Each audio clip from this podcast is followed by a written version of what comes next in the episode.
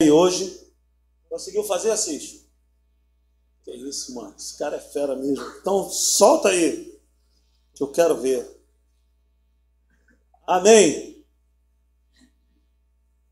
O assunto que nós vamos dar início hoje é esse aí, ó. Depressão. Amém? Você está comigo? Tá rindo, né? Eu estava essa semana falando, Senhor, fala comigo. Eu preciso começar uma série nova. Eu preciso começar a falar algo sobre.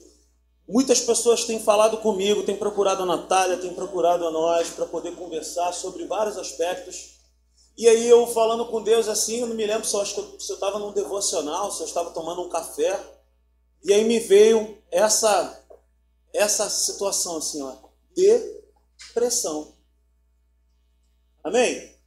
Então, assim, eu quero te convidar a você andar comigo aí por alguns dias e nós vamos mergulhar na palavra de Deus aí. Amém? Então, a nossa intenção, gente, aqui nessa noite, a partir de hoje, não é falar sobre depressão. Primeira coisa que eu quero que você me entenda. Eu não quero falar sobre depressão. Eu não fiz faculdade. Eu não entendo muito sobre esse negócio. Se você quiser saber mais sobre esse assunto, me procura depois do culto que eu vou te orientar. Você procura uma amigona minha. Ela, inclusive, está nesse lugar. Ela é muito minha amiga, ela é pastora, ela é gente boa demais. ela atende aqui em Jardim América. Amém, gente? Então, se você quiser saber sobre esse assunto, eu vou te orientar. Você procurar uma amiga minha. Gente boa, pedra 90. Aleluia, ô glória. Gente boa demais. Então a nossa intenção não é falar sobre depressão. Por quê? Porque eu não domino o assunto. Eu não posso vir aqui ficar enchendo linguiça, contando uma porção de história, falando uma porção de situações que eu não domino. Eu vou falar besteira, e aí depois essa minha amiga vai falar assim: olha, você falou uma besteira sem precedente, você não tem noção. A pessoa está tentando saber quem é, está tentando descobrir, eu não vou falar. Então a minha intenção não é falar sobre depressão, porque eu não domino o assunto. Eu não sou profissional para falar sobre isso. A minha intenção, a nossa intenção é falar sobre como vencer alguns inimigos. Como vencer algumas coisas que têm nos jogado em situações, em pensamentos que têm, sabe, abatido muitas pessoas. Então eu não vou falar sobre depressão. Eu vou falar sobre dar pressão. Amém? Então o tema da nossa série é depressão. Gostou? Então, gente, vamos junto? Amém ou não amém? Vamos dar pressão? Amém? Assis, pode abaixar um pouquinho o microfone, por favor. Então, Hoje, um dos maiores males, o, que mais tem tirado a vida de pessoas é a desesperança. Quantas pessoas nos procuram, sabe? Às vezes a pessoa é, tem tudo de bom na vida, cara. E aí a pessoa chega e nos procura fala, porra, como isso que está acontecendo comigo, cara? Eu tô assim, sem esperança. Tô mal, tô meio assim, cabisbaixo. Gente crente, sabe? Pessoas que já conhecem a palavra de Deus. Então, muitas pessoas hoje têm sofrido por conta dessa questão de estar assim, sem um rumo, sem uma direção. Então, esse, essa série nova, Dar Pressão, Depressão, é para nós termos, sabe, um caminho para nós andarmos, para nós podermos pensar melhor. Fale para essa pessoa que está ao seu lado assim: olha, pense bem no que você está pensando. Amém? Amém? Pense bem.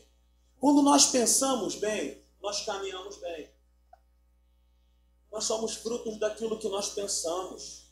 Nós fazemos aquilo que nós pensamos.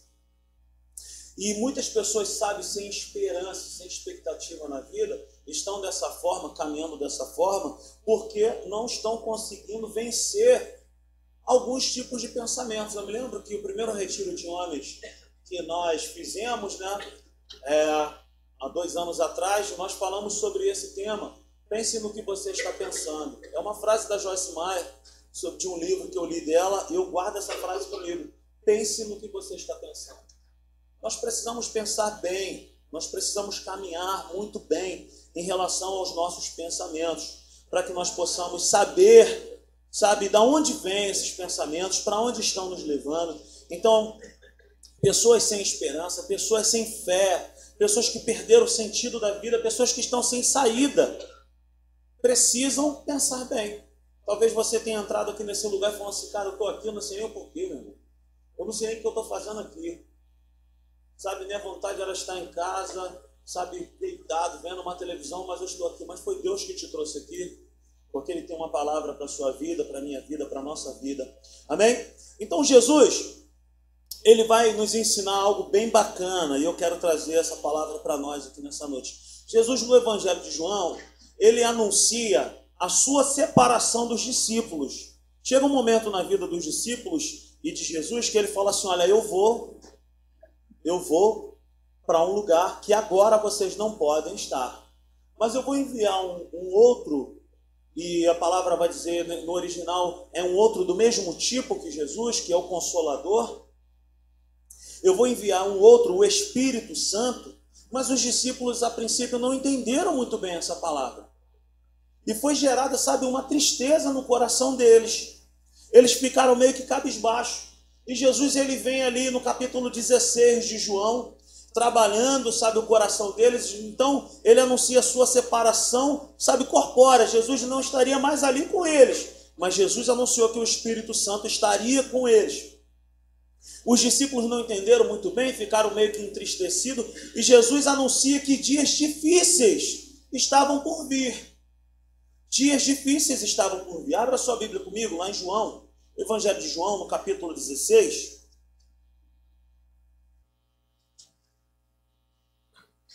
O versículo 33 é um versículo bem conhecido nosso. Jesus ele fala assim: ó, Eu lhes disse essas coisas para que em mim vocês tenham paz. Neste mundo vocês terão aflições. Contudo, tenham ânimo. Eu venci o mundo. Vamos ler mais uma vez? Vamos ler todos juntos nessa versão aqui da NVI? Coloca, por favor, Assis. Tem como colocar, Camila?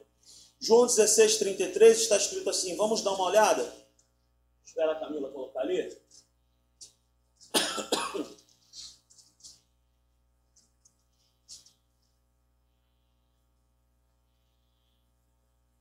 Eu vou ganhar tempo aqui, se você está com a sua Bíblia aí. Jesus ele fala: Eu lhes disse essas coisas, para que em mim vocês tenham paz, para que em mim, nele, nós tenhamos paz. Neste mundo vocês terão aflições. Contudo, tenham bom ânimo, eu venci o mundo. Eu queria que nós gravássemos duas coisas aqui: aflições e bom ânimo. O que, eu acabei de dizer? Aflições, bom ânimo. Mais uma vez, aflições e bom ânimo. Jesus ele já tinha anunciado para nós que nós teríamos aflições nessa vida. É um engano alguém chegar para mim, para você e dizer assim: olha, vou te apresentar uma palavra que, olha, é uma maravilha. Seus problemas acabaram. Receber a Cristo como único e suficiente Salvador e agora participar do corpo de Cristo na igreja, congregar, não é um selo sobre a minha vida e sobre a sua vida, sobre a sua vida de isenção de problemas. Nós não estamos isentos de problemas. Nós não estamos isentos de dificuldades, de situações que nós não gostamos de passar. O evangelho não é um selo sobre a nossa vida de que quando você entra no carro, o trânsito abre só para você. Eu, teve um tempo na minha vida que eu falava, eu sou teu filho. Eu sou teu filho, o trânsito tem que abrir, mas o trânsito não abria. Por quê? Porque nós temos que passar por essas situações, porque é para todo mundo. Você está entendendo? Todo dia nós passamos por essa situação. Não são todos os dias que nós acordamos, sabe? Ah, yeah, Tem dia que a gente vai cantando e geme chora, e geme chora. Tem dia que não dá vontade de sair da cama, tem dia que não dá vontade. Por quê? porque as coisas acontecem.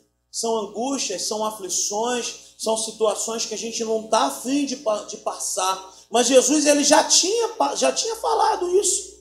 Eu lhes disse essas coisas para que em mim vocês tenham paz. Neste mundo vocês terão aflições. É certo que nós vamos passar por aflições, mas também é certo que nós temos paz nele. A vida de um cristão, ela não é marcada só por aflições, só por, por paz. Tem aflições, mas ela também é marcada pela paz. Nós temos paz em meio à guerra. Nós temos o Senhor no centro da nossa vida nos orientando. E se nós estivermos próximo dele, com os nossos ouvidos atentos, ele nos revela, ele fala com a gente. Amém? Você está entendendo isso sim ou não? Eu quero te dar uma definição aqui sobre aflição. A palavra aflição é um sentimento persistente que pode ser de dor física ou de moral, de ânsia, uma ansiedade terrível, agonia, angústia, profundo sofrimento, desgosto, inquietação, tribulação e aborrecimento. Tem dias que nós acordamos assim, aborrecidos. Tem dia que a gente acorda assim, sabe, meio que inquieto, ansioso com alguma coisa, com alguma situação, com alguma angústia, uma agonia. Você sabe aquele aperto no coração? Você sabe aquele negócio que está te esperando para resolver amanhã? Você está doido para que chegue logo amanhã, mas não dá para resolver porque é só amanhã? Aí fica toda hora pensando naquele negócio. Ô, Glória, tem alguma coisa aí. Então, a gente fica com aquela angústia no peito, aquele negócio, sabe? Aquela tribulação. Sabe que essa palavra tribulação? Ela vem de, um, de uma palavra chamada tribulum, que é algo que separa o trigo do joio. É algo que, que sacode, que joga de um lado para o outro. E a, e a vida parece que faz isso com a gente. Tem dia que parece que a gente está sendo jogado de um lado para o outro. Eu me lembro no dia em que eu viajei para Macaé, Jesus, eu, eu, eu tô até, sabe, eu fiquei assim, meu Deus, eu não quero mais passar naquele lugar. No dia que eu bati o motor do caminhão, gente, o dia chovia tanto, meu pai, eu todo sujo, meu Deus.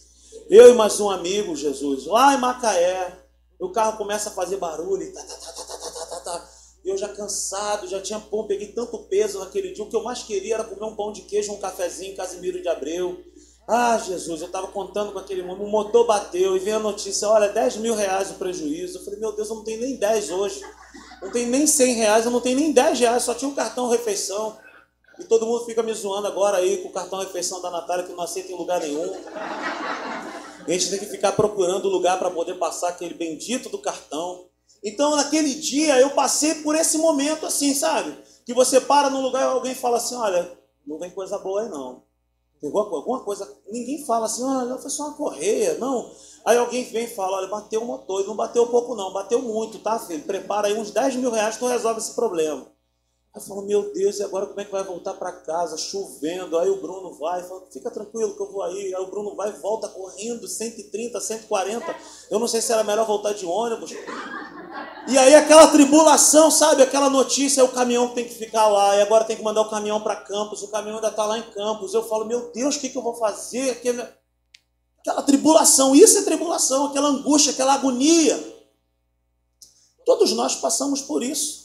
Sabe, quando você chega num lugar e você recebe uma notícia, você vai no outro, recebe uma pior ainda. E sabe, as pessoas estão sendo marcadas por essas situações. Uma, uma sequência de notícias que tem abatido a vida das pessoas. E o nome disso são aflições. Essa palavra aflição, ela significa para nós, sabe, essa, essa angústia, essa correria do dia a dia. Você está entendendo isso? Essas coisas são totalmente opostas àquilo que nós cremos na palavra de Deus. Porque quando nós caminhamos com Deus, nós imaginamos que é só alegria, aleluia. Oh, aleluia, irmão. Tomou um cafezinho lá embaixo? Que benção, que igreja legal, né? Tem café, tem suco, biscoito amanteigado, maravilha. Nós estamos acostumados com um evangelho que é alegria. E é mesmo. Contentamento. E é mesmo consolação, esse evangelho é consolador. Essa palavra é maravilhosa. E é mesmo. Prazer. Ah, é tão bom servir a Cristo, é tão maravilhoso. E é mesmo. É um motivo de prazer e de paz. Mas nós não podemos negar que nós passamos por situações difíceis, que nós passamos por situações complicadas. Então, essa série de mensagens que estamos começando hoje é para nós aprendermos como passar por esses dias. Você está comigo, sim ou não? Sim. Então, podemos dizer que são pressões contrárias. Nós temos em nós, e a promessa do Evangelho, consolação, alegria, contentamento, paz, prazer. Mas o que vem contra nós no nosso dia é sentimento persistente de dor física, sabe, na alma ali, aquela ansiedade, aquela agonia, aquela angústia, profundo sofrimento, desgosto, inquietação. Então é uma disputa, é uma guerra. De um lado fica, sabe, a, a paz, o prazer, sabe, o contentamento, lutando contra essas coisas que vêm contra nós. E o que vem contra nós são essas aflições, são pressões de fora para tentar atormentar aquilo que está dentro de nós.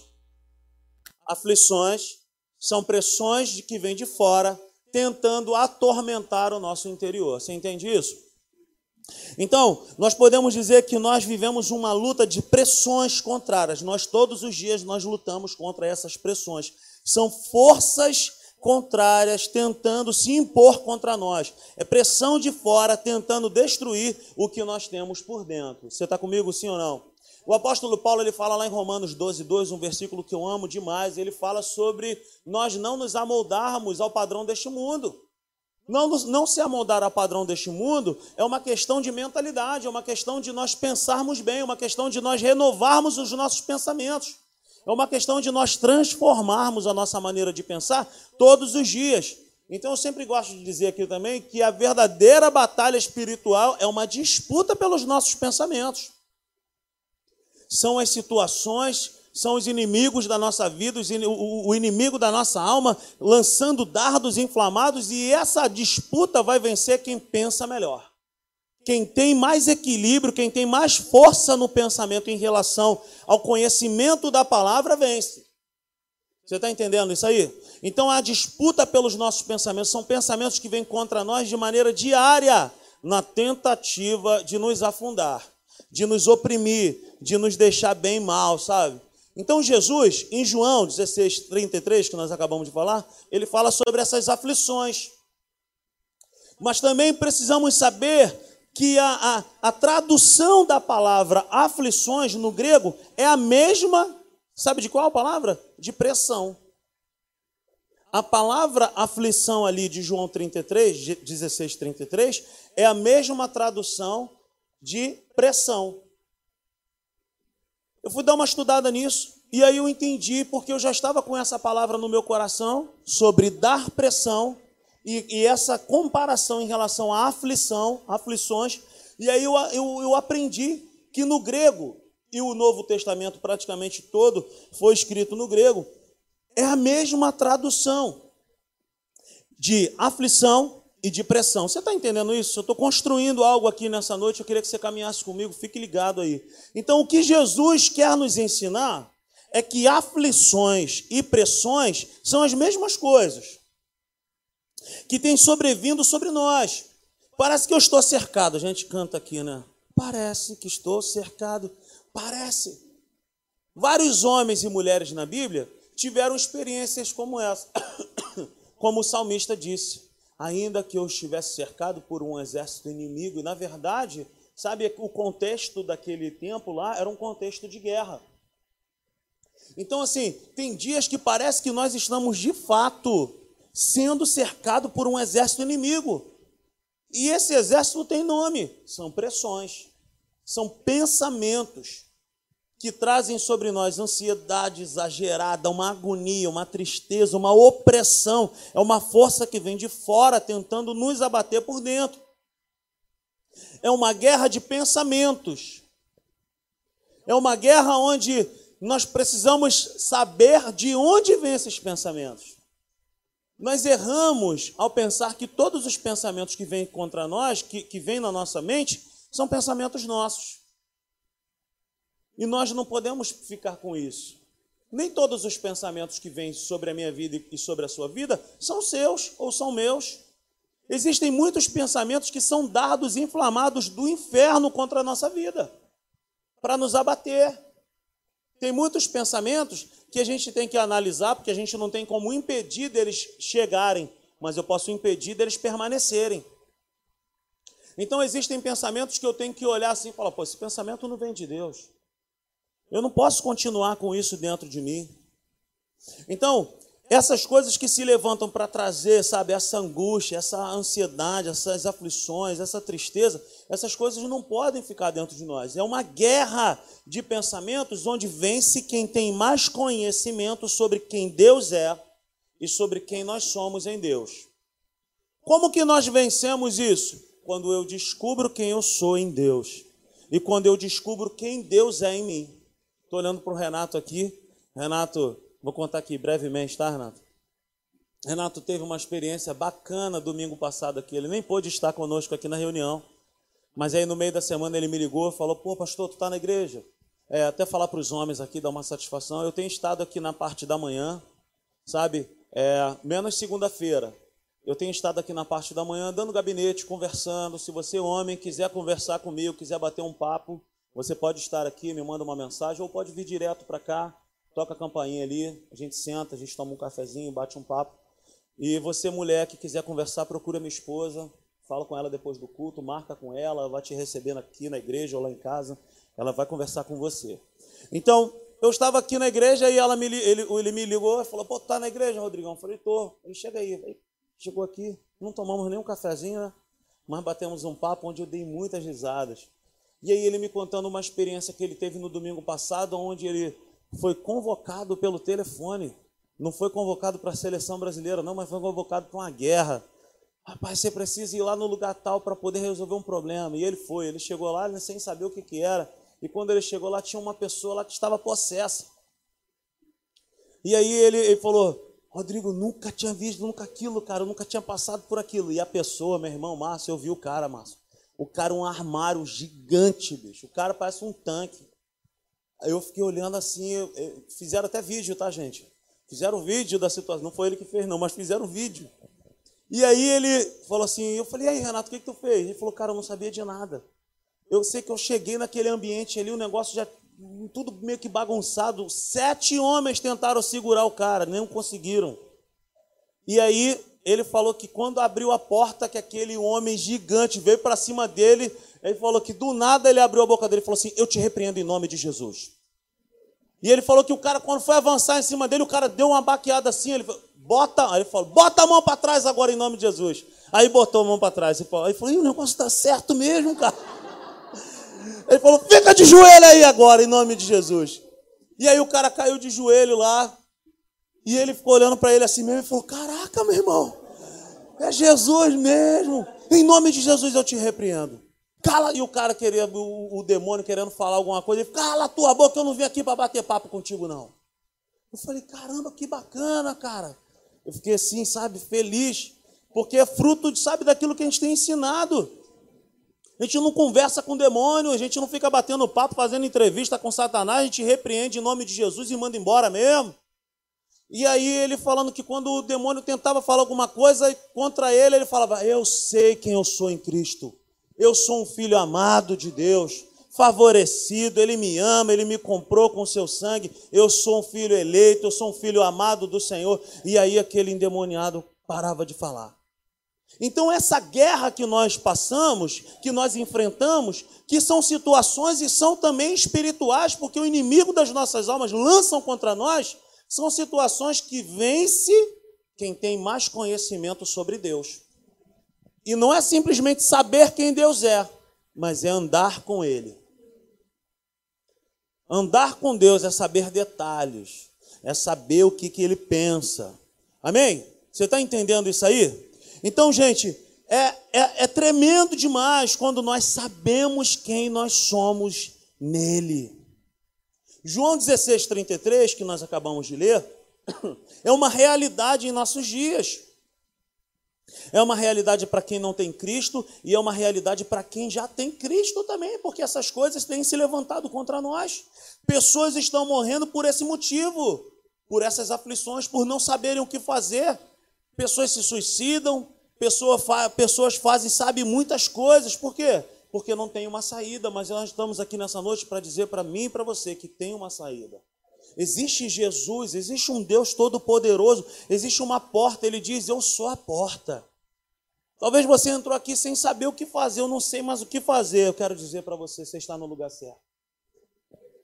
Existe algo que Deus quer comunicar ao nosso coração. Então a guerra que estamos é uma guerra de pressão. É uma guerra de pressão. Quem já brincou aqui de cabo de guerra? Quem serviu as Forças Armadas aí faz um sinal, Bruno. Meu Deus do céu.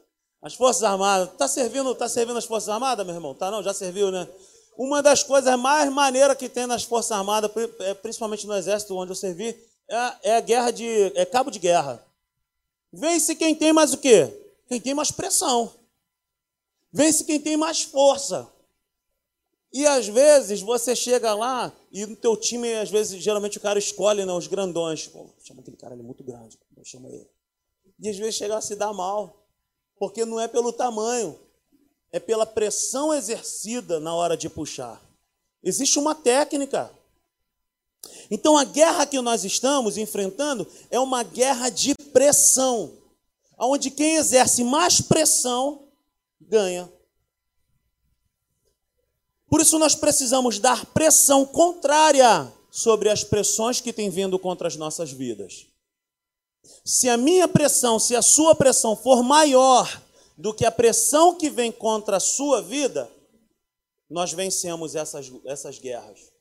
Por isso eu quero que você olhe para essa pessoa que está ao seu lado e fale assim: olha, depressão. Fala com um sorriso estampado no rosto. Fala assim, Júlio. Júlio, dá um sorriso para a Paloma e fala assim: olha, depressão. Agora fala como se tivesse. Agora fala como se tivesse uma faca na tua boca, assim. Fala, depressão. Fala assim mesmo, fala com marra mesmo, depressão. Fala, Paloma, faz de novo, Paloma. Que legal, foi maneiro. Como se tivesse uma faca na tua boca, fala assim, depressão mesmo. Entendeu? Então é uma guerra de pressão. Quem der mais pressão, quem impor mais, sabe, poderio, mais força, vence a nossa, a nossa pressão contrária contra essas pressões que vêm contra a nossa vida. Nós precisamos nos colocar como Jesus disse. No mundo vocês vão ter aflições, mas tem de bom ânimo. Qual é a nossa pressão? Qual é a nossa maneira de pressionar essas pressões que vêm contra as nossas vidas? Vocês estão caminhando comigo? Estão entendendo o que eu quero dizer nessa noite? Qual é a nossa arma? Qual é a pressão que nós precisamos falar contra? Bom ânimo. Tem de bom ânimo. O que é isso, gente? Por que, que Jesus disse isso? Se está escrito, tem importância. O que, que é esse tal de bom ânimo? Essa palavra ânimo aqui no grego significa assim, olha, pôr-se em alegria. Ou seja, essa alegria que Jesus está dizendo aqui não é uma alegria quando o seu time vence, mas é uma alegria que você faz força para viver. Não é uma alegria onde assim, não estou bem hoje. Por quê? Briguei com a namorada. Hoje eu estou bem. Por quê? Estou de bem com a namorada. Não estou bem hoje. Por quê? Briguei de novo com a namorada. Aí depois de amanhã, e aí, como é que tá? Tá bem ou mal? Estou bem. Por quê? Fiz as pazes com a namorada. Não é essa pressão. Essa pressão é volúvel, não vai dar certo. A pressão a, a, que Jesus quer nos ensinar, esse bom ânimo aqui, não é, sabe, ter motivos para estar em alegria, mas é se fazer alegre é se colocar em uma posição de alegria. Por isso que no grego está escrito assim: olha, por-se em alegria. Quem define a alegria sou eu e você. Tudo pode estar dando mal, as coisas podem estar terríveis, mas deixa eu te falar uma coisa: existe uma saída. A partir do momento em que a gente fala assim, Senhor, está tudo dando ruim, mas deixa eu falar uma coisa para o Senhor: Tu és a minha alegria. O Senhor tem uma saída, o Senhor é a minha resposta. Em Ti, eu sei que Tu vai dar um jeito. Isso é pôr-se em alegria. Naquele dia onde eu bati o caminhão, que chovia tanto, eu estava todo molhado, lá em Casimiro de Abreu, com o caminhão no posto de gasolina. Eu comecei a, sabe, a me posicionar nisso. Fala, Senhor, o pão de queijo eu vou comer aqui, não sei como. O dono do posto foi e falou para mim assim: pega um lanche aí por minha conta. Adivinha o que, que tinha lá? Um pão de queijo. O pão de queijo estava garantido, comi o pão de queijo, eu e o Felipe que estava comigo. Eu estava doido para tomar um banho quente, sabe? Ele falou assim: vocês querem tomar um banho? Pega a chave aqui do banheiro, o banheiro é limpinho, tem um chuveiro quente lá. Eu comecei a me pôr em alegria. Por quê? Porque eu não fiquei reclamando. Bati o motor do caminhão, cara. Como é que vai ser agora? Cara, e agora? Não tem jeito. Eu não fiz isso. Por quê? Porque tudo que o inferno queria que eu fizesse era isso. Que eu chutasse o carro, que eu ficasse murmurando. Não resolve. O que resolve é a maneira como você vê a situação. Deus vai dar uma saída. O Senhor é fiel, Ele sabe o que faz, Ele tem um jeito, Ele vai me dar. Por-se em alegria. Se você está de repente desempregado, de repente é o tempo que Deus está te treinando para você ser dono do seu próprio negócio, para você estudar, para você fazer qualquer coisa. Fui demitido, tem uma porta melhor para você. Eu não sei o que está acontecendo. Olha, Deus sabe, Deus vai fazer algo, Ele vai fazer acontecer alguma coisa. Mas nós precisamos nos colocar em alegria. E essa alegria não é algo que se eu tenho eu sou alegre, se eu não tenho eu não sou. Não, eu sou alegre. E só é alegre aquele que tem Jesus. Aquele que tem Cristo como único e suficiente Salvador, esse já é alegre. Aleluia. Você está entendendo aí? Pô, mano,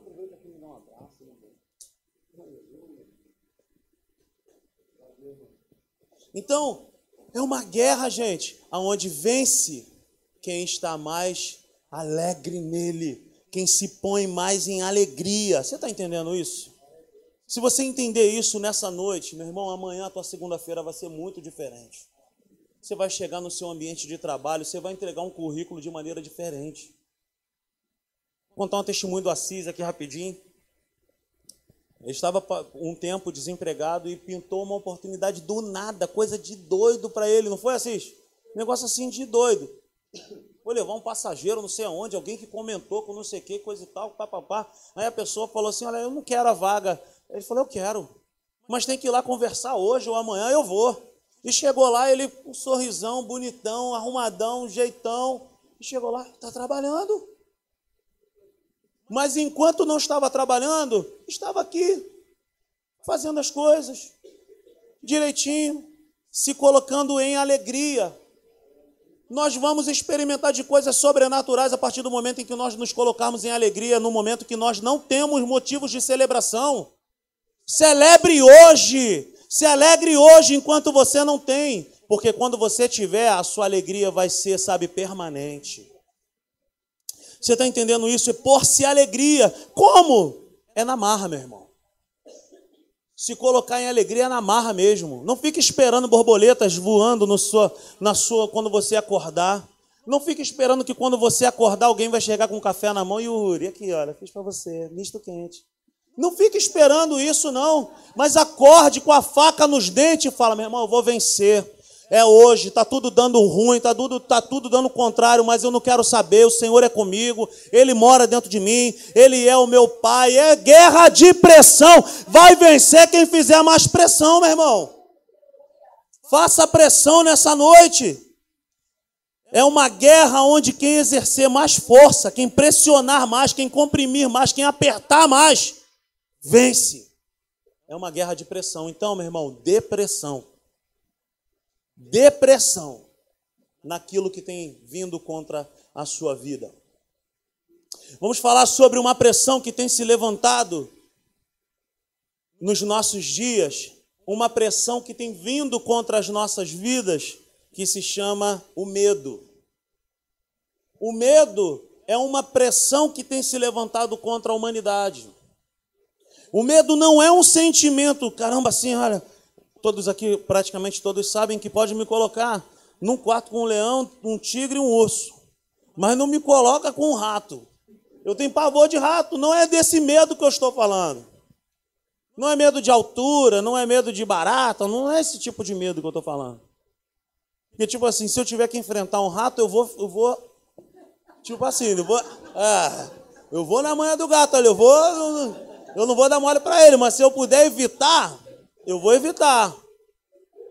Se eu puder botar uma cola lá, qualquer coisa lá, todos sabem da minha história com o rato lá em casa. Ela me tirou uma semana da minha casa, eu achando que era uma ratazana terrível, era um ratinho pequenininho. Fiquei uma semana dormindo na casa da minha mãe por causa daquele filho das trevas lá. Não é medo disso que eu estou falando, mas é um medo que paralisa. É um medo que tira a visão. É um medo que paralisa os sonhos. É um medo que paralisa os projetos é um medo que, tipo assim, que bota a mão no nosso peito e fala: daqui tu não passa, daqui tu não vai. Tu nunca vai ser aquilo que você sonhou em ser. Você está entendendo isso? Sabe, não é esse sentimento que as pessoas. Eu tenho medo de altura. Eu tenho medo de. Um amigo meu uma vez foi mergulhar comigo. Você vai mergulhar comigo? Vou. E fomos lá para Angra. Chegamos lá. Você vai, tá tudo bem? Tá tudo bem, tô animado. Tá tudo bem, cara, tá tudo bem. Chegamos no lugar, água limpa, maravilhosa. Eu não vou revelar o nome, não. Mas teve um outro caso de um outro amigo meu, ele está aqui. Eu não vou revelar. Mas tá pronto, irmão, tá pronto, tá, tá preparado? Tô preparado. E quando olhou, que viu a água, a profundidade que estava, falou: oh, meu irmão, tô voltando, tô voltando. Mas não foi esse caso, não. Mas o primeiro caso, caramba, tá tudo bem, tá tudo bem. Quando chegou, que viu a água assim, deu um negócio no cara, e ele falou: não, mentira daqui, mentira daqui. Mas hoje mergulha. Sabe, hoje já mergulha, mergulha bem. O medo que eu quero falar é esse medo que para mesmo a pessoa. Para onde? Para aqui. Que impede a pessoa de sonhar. Que impede a pessoa de falar assim, impede a pessoa de perceber que maior é o que está em nós do que o que está no mundo. O medo entrou no mundo através do cão, através do diabo. A palavra do Senhor vai dizer lá em Gênesis que o homem vivia em plena harmonia com Deus. Mas quando o pecado entra no mundo, Deus ele vai fazer a sua conversa rotineira com, com o homem e com a mulher, que era sempre na viração do dia. E o que, que acontece? O homem se esconde e num dado momento Deus fala assim: vem cá, vocês estavam onde? E aí o homem responde assim: olha, eu fiquei com medo e me escondi. Como é que ficou com medo se antes nunca tinha medo? Por quê? Porque antes era o governo de Deus, era totalmente provido, mas o homem agora ele perde isso. Então, o medo é um espírito que entrou na humanidade através do pecado, através do governo das trevas. Esse medo que paralisa, esse medo, sabe, que impõe limites sobre a vida das pessoas. Então, isso vem do inferno mesmo. E o medo, ele tem características do seu pai. O pai do medo é o próprio cão, é o próprio Satanás. E ele tem essas características: matar, roubar e destruir. O medo ele se levanta contra as nossas vidas para matar os nossos sonhos, roubar os nossos projetos, destruir com as famílias e para colocar a mão sobre o nosso peito e dizer assim: olha, não tenta mais, entrega, acabou. E o medo ele tem costume de gritar, ele tem costume de falar muito alto, ele tem uma tática de intimidação ele tenta nos sufocar, ele tenta nos iludir, ludibriando a nossa maneira de enxergar a vida. Então, assim, o motor do carro bate, aí vem o medo. Cara, e agora? Como é que eu vou fazer? Você começa a pensar em uma opção de coisa, vai faltar o pão. Meu Deus, como é que vai ser agora? E aí Deus ele vai ficando pequenininho. E aquele negócio vai crescendo ao ponto da gente não enxergar mais Deus. E a gente só consegue enxergar aquilo que cresceu. E o que que cresceu? O medo. E o medo ele parte de quem? Ele parte das trevas. 2 Timóteo, bota na tela por favor, João. 2 Timóteo, um versículo que eu amo. 2 Timóteo, capítulo 1, versículo 7. Sabe, o apóstolo Paulo ele fala algo para um jovem chamado Timóteo que estava para assumir uma grande igreja. E foi imposto sobre a vida de Timóteo que limites. Por quê? Porque ele era um jovem. E era uma igreja já, sabe, muito poderosa, muito grande. Como que um jovem poderia ser pastor dessa igreja? E chega num dado momento em que Timóteo para e Timóteo fica assim, ao ponto de Paulo escrever para ele assim: olha, desperta o dom que há em ti pela imposição das minhas mãos. Não fica, em outros textos ele vai dizer para Timóteo: Timóteo, não fica parado aí pelo julgamento das pessoas que você, que você é muito jovem. Timóteo estava com o quê? Com medo. Então Paulo escreve para Timóteo assim: olha, pois Deus não nos deu espírito de covardia, em outras versões, espírito de medo. Mas espírito de que, que ele nos deu? De poder. Diga comigo, espírito de poder, de amor e de equilíbrio. Diga para você mesmo assim nessa noite: eu não tenho espírito de medo, espírito de covardia, mas eu tenho espírito de poder, de amor e de equilíbrio. Então Deus não nos deu Está escrito isso aí na palavra? Deus não nos deu? O que, que Deus não nos deu? Espírito de medo. Se Deus não nos deu, então vem de onde? Vem das trevas. Então, assim, vem do cão mesmo. E se Deus não me deu, por que, que eu vou ficar andando com ele? Se Deus não me deu. Eu não posso andar com nada que Deus não me tenha dado. Você está entendendo isso? Se Deus não me deu, cara, eu vou ficar segurando isso sozinho, porque tudo aquilo que Deus me dá, que Deus me confia, eu seguro de um lado, ele segura do outro. Agora, se Deus não me deu, ele não segura em lugar nenhum, porque ele está dizendo para mim assim: olha, eu não te dei isso, não é para você andar com isso. E existem muitas pessoas que estão andando com medo. E Deus está dizendo assim: olha, o verdadeiro amor lança fora todo medo. Eu sou o verdadeiro amor. Eu te amo, eu não te fiz para andar com medo de nada. Resolve o que você tem para resolver. Seja corajoso, seja forte, tenha coragem, se levanta e resolve hoje em nome de Jesus. Então, Deus não nos deu. O que, que é o medo aqui? O medo aqui é a falta de confiança. E o que, que é a confiança? O que, que é o contrário da confiança? É o que? É a desconfiança. Então, assim, sem confiar em Deus. Quando o medo entra no coração da pessoa, o que, que acontece é o seguinte: nós passamos a desconfiar de Deus. Deus não é capaz de resolver essa situação. Estou sofrendo essa situação sozinho, não tenho ajuda de lugar nenhum.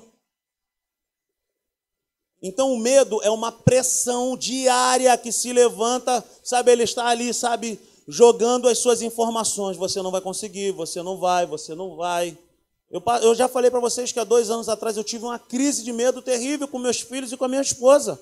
Que todos os dias me vinha aquela palavra: eu vou levar seus filhos, eles vão morrer. E foi um período onde eles ficaram dois meses muito doentes, cada dia era um. E aí me vinha aquelas palavras: olha, eu vou levar, eu vou matar, eu vou destruir. Aí no outro dia ele falava: você vai ficar viúva, eu vou matar tua mulher. E aquele negócio foi me abatendo, foi me abatendo, foi me abatendo até o dia que eu dei um basta. Até o dia que eu entendi isso, Deus não me deu um espírito de medo, Ele me deu um espírito de poder. E essa palavra espírito de poder é dunamis. E essa palavra dunamis vem de dinamite. O poder de Deus que está sobre a minha vida e sobre a tua vida é como uma dinamite para destruir.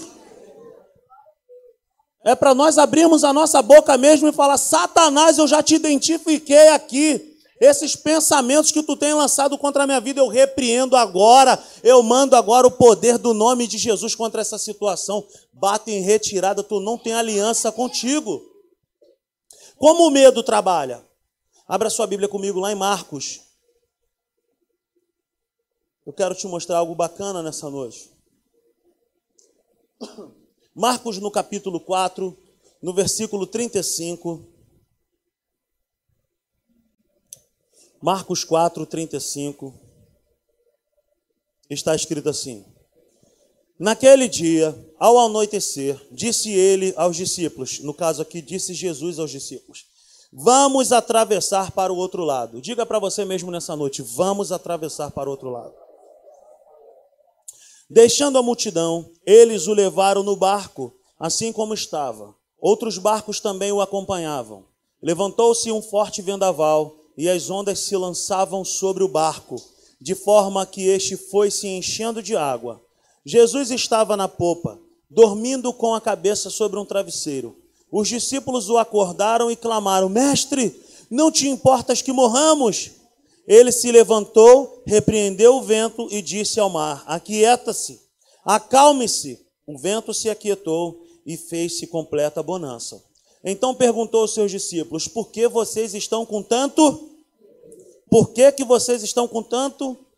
Ainda não têm fé? Eles estavam apavorados e perguntavam uns aos outros: Quem é este que até o vento e o mar lhes obedecem? Como o medo trabalha?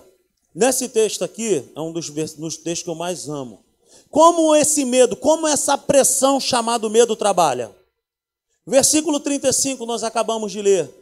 O medo, essa pressão chamada medo, ela trabalha da seguinte forma: ela tenta nos pressionar, a nos convencer a esquecer as promessas de Deus sobre as nossas vidas. Vem cá, Jesus não falou para eles, nós vamos atravessar para o outro lado? Jesus não garantiu, nós vamos atravessar?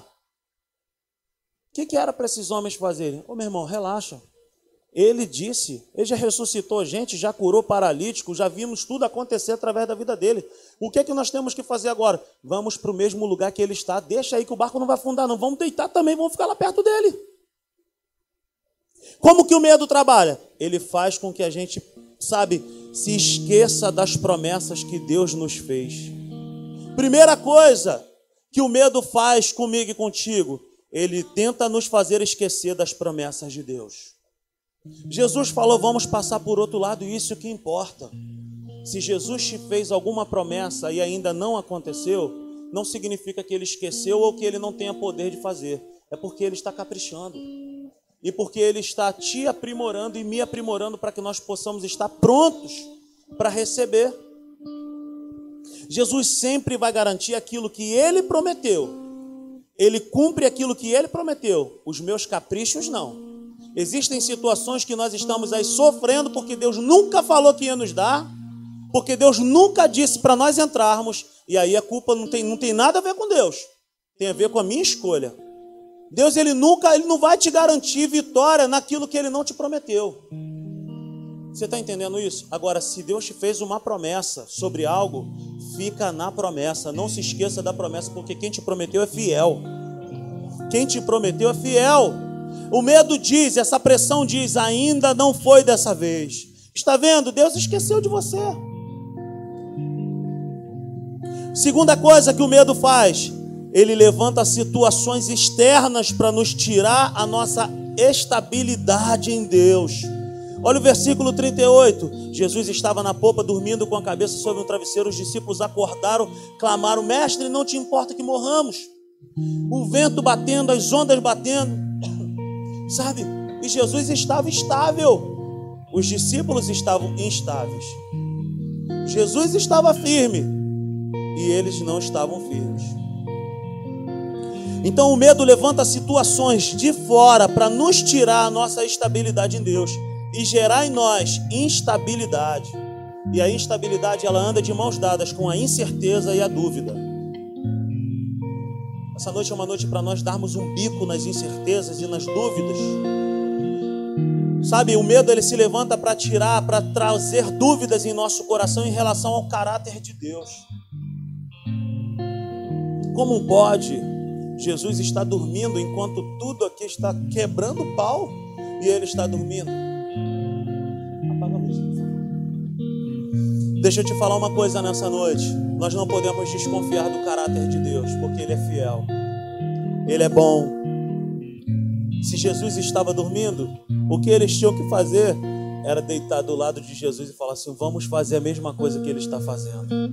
Em tempos de crise, faça aquilo que Jesus está fazendo. Aleluia. Terceira coisa, o medo nos impede de agir como Jesus agiu. O medo nos cala, nos faz pensar errado, e o medo nos faz tomar decisões pautadas naquilo que se vê com os olhos e não como aquilo que Deus vê. Como, como Deus vê essa situação que eu e você estamos enfrentando? Como é que Deus vê isso? Como Jesus viu aquela tempestade? Ele não levantou e falou assim: meu irmão, que situação difícil. Cara, eu não sei o que fazer também, vou voltar para dormir.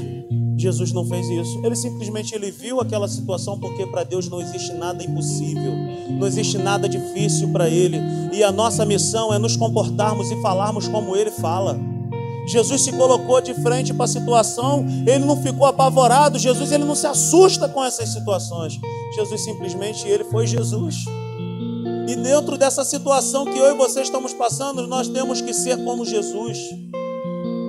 Nos colocarmos de pé, e falarmos: essa situação eu vou vencer também.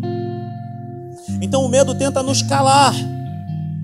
Mas eu quero dizer para você e para mim nessa noite: se Jesus fez assim, nós podemos fazer também. Porque está escrito: em meu nome vocês vão fazer os mesmos sinais que os meus e farão maiores ainda. Quarta coisa que o medo faz: o medo é o oposto da fé. Versículo 40. Então perguntou aos seus discípulos: Por que vocês estão com tanto medo? Ainda não têm fé? Qual é o oposto do medo? Não tem como caminhar junto. Eu tenho um pouquinho de medo, eu tenho um pouquinho de fé. Ou você tem medo ou você tem fé. Eu te pergunto nessa noite: você tem medo ou você tem fé? O medo sufoca e tenta a qualquer custo nos tirar a nossa fé. Para nós terminarmos, eu queria te dar cinco, cinco passos para nós vencermos o medo vencermos essa pressão chamada medo? A primeira coisa, exerça pressão maior ainda, andando com bom ânimo. Acorde amanhã, Camila, dizendo: essa segunda-feira vai ser a melhor segunda-feira da minha vida. Aleluia! Essa semana vai ser tremenda, essa semana vai ser espetacular. Isso é bom ânimo. Você não está vendo nada, mas você está crendo em tudo. Eu não vejo, mas eu creio. A fé, a fé funciona assim: eu falo para ver, eu não vejo para falar, eu falo para ver. Primeira coisa, exerça pressão maior ainda, andando com bom ânimo. Segunda coisa, exerça pressão maior ainda, falando ousadamente a palavra do Senhor. O que que a Bíblia diz ao respeito disso que você está enfrentando? Que você não vai casar? não é promessa de Deus. A palavra do Senhor diz que nós vamos, sabe, ter família. Nós vamos constituir família. Que você é uma pessoa sem saúde é mentira do inferno. A Bíblia diz que ele levou sobre si todas as nossas enfermidades. É um direito nosso termos saúde. Que nós somos, sabe, uma família que não tem paz, é mentira, porque ele é o príncipe da paz. Existe paz para a minha vida e para a sua vida. Então se levante nessa noite falando ousadamente aquilo que a Bíblia diz. Exerça pressão falando a verdade ao seu respeito.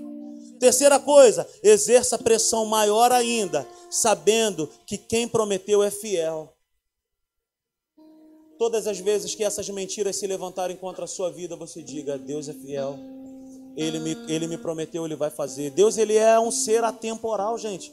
Deus ele não está preso a crises econômicas, a tragédias mundiais.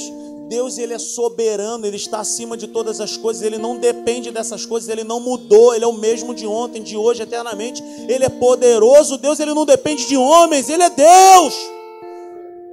Quarta coisa, exerça pressão maior ainda, sabendo que o que temos é o espírito de poder e não o espírito de medo.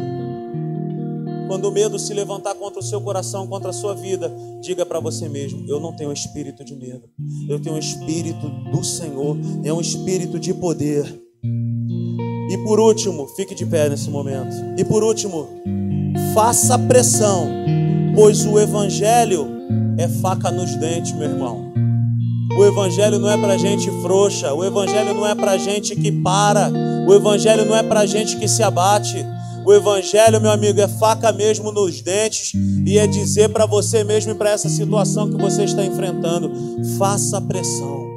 Faça pressão, ore mais, busque mais, adore mais, sabe? Se envolva mais com Deus.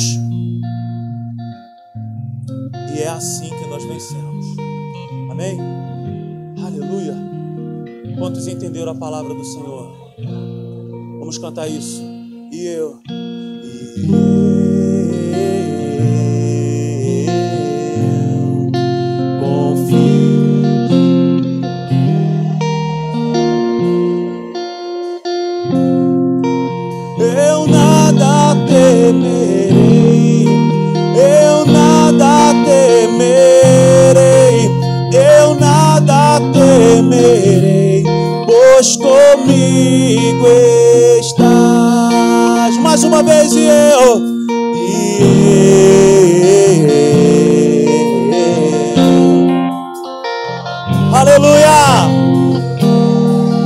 Expulsa o medo de dentro de você nessa noite.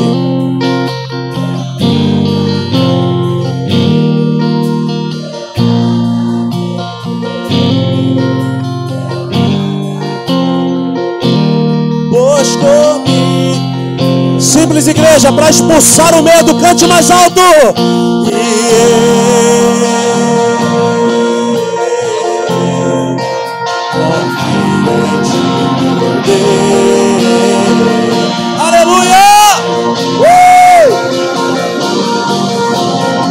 Nada temerei. Eu nada temerei, pois comigo está. E eu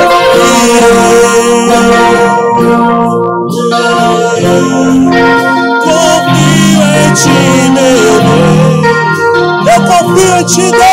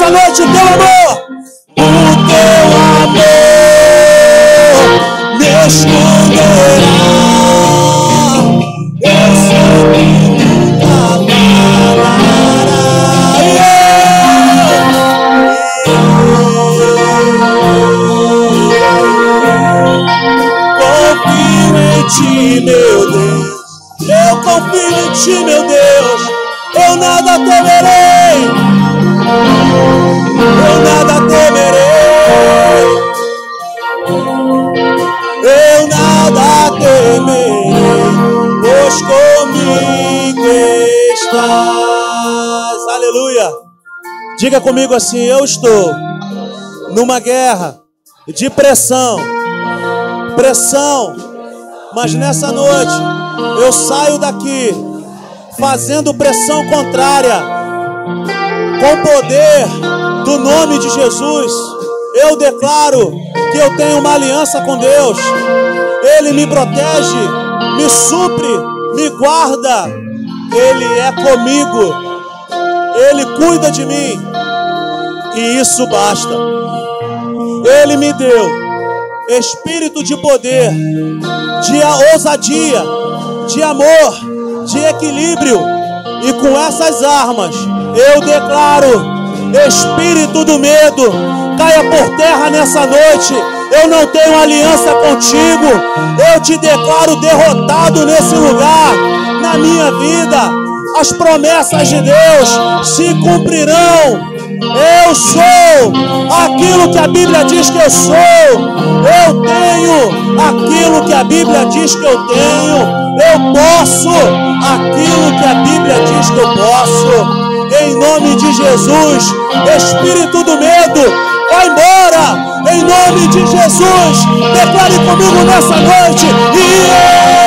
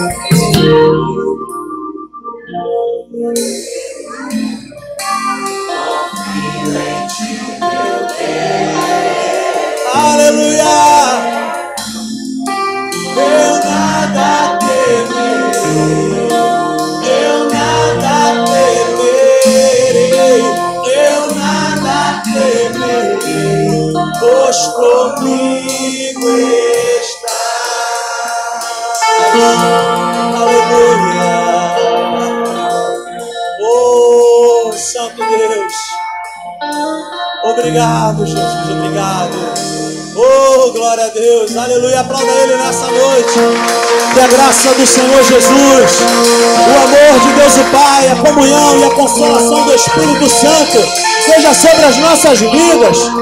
Vai debaixo dessa palavra e em nome de Jesus seja ousado no falar. Abra sua boca e declare ao espírito do medo: Tu é destruído. Eu não tenho aliança contigo. Te declaro uma semana maravilhosa sobre a tua vida. Vai em nome de Jesus, debaixo dessa promessa, e o Senhor é contigo. Aleluia! Te amo em Jesus. Aleluia! Mais uma salva de palmas ao Senhor. Quarta-feira, 19h30, domingo às 19 horas. Esses são os nossos horários, não se atrase. Em nome de Jesus, um beijo no coração, Deus te abençoe. Os nossos visitantes, por favor, acompanhe aqui a Dai. Você que tem um filho ou uma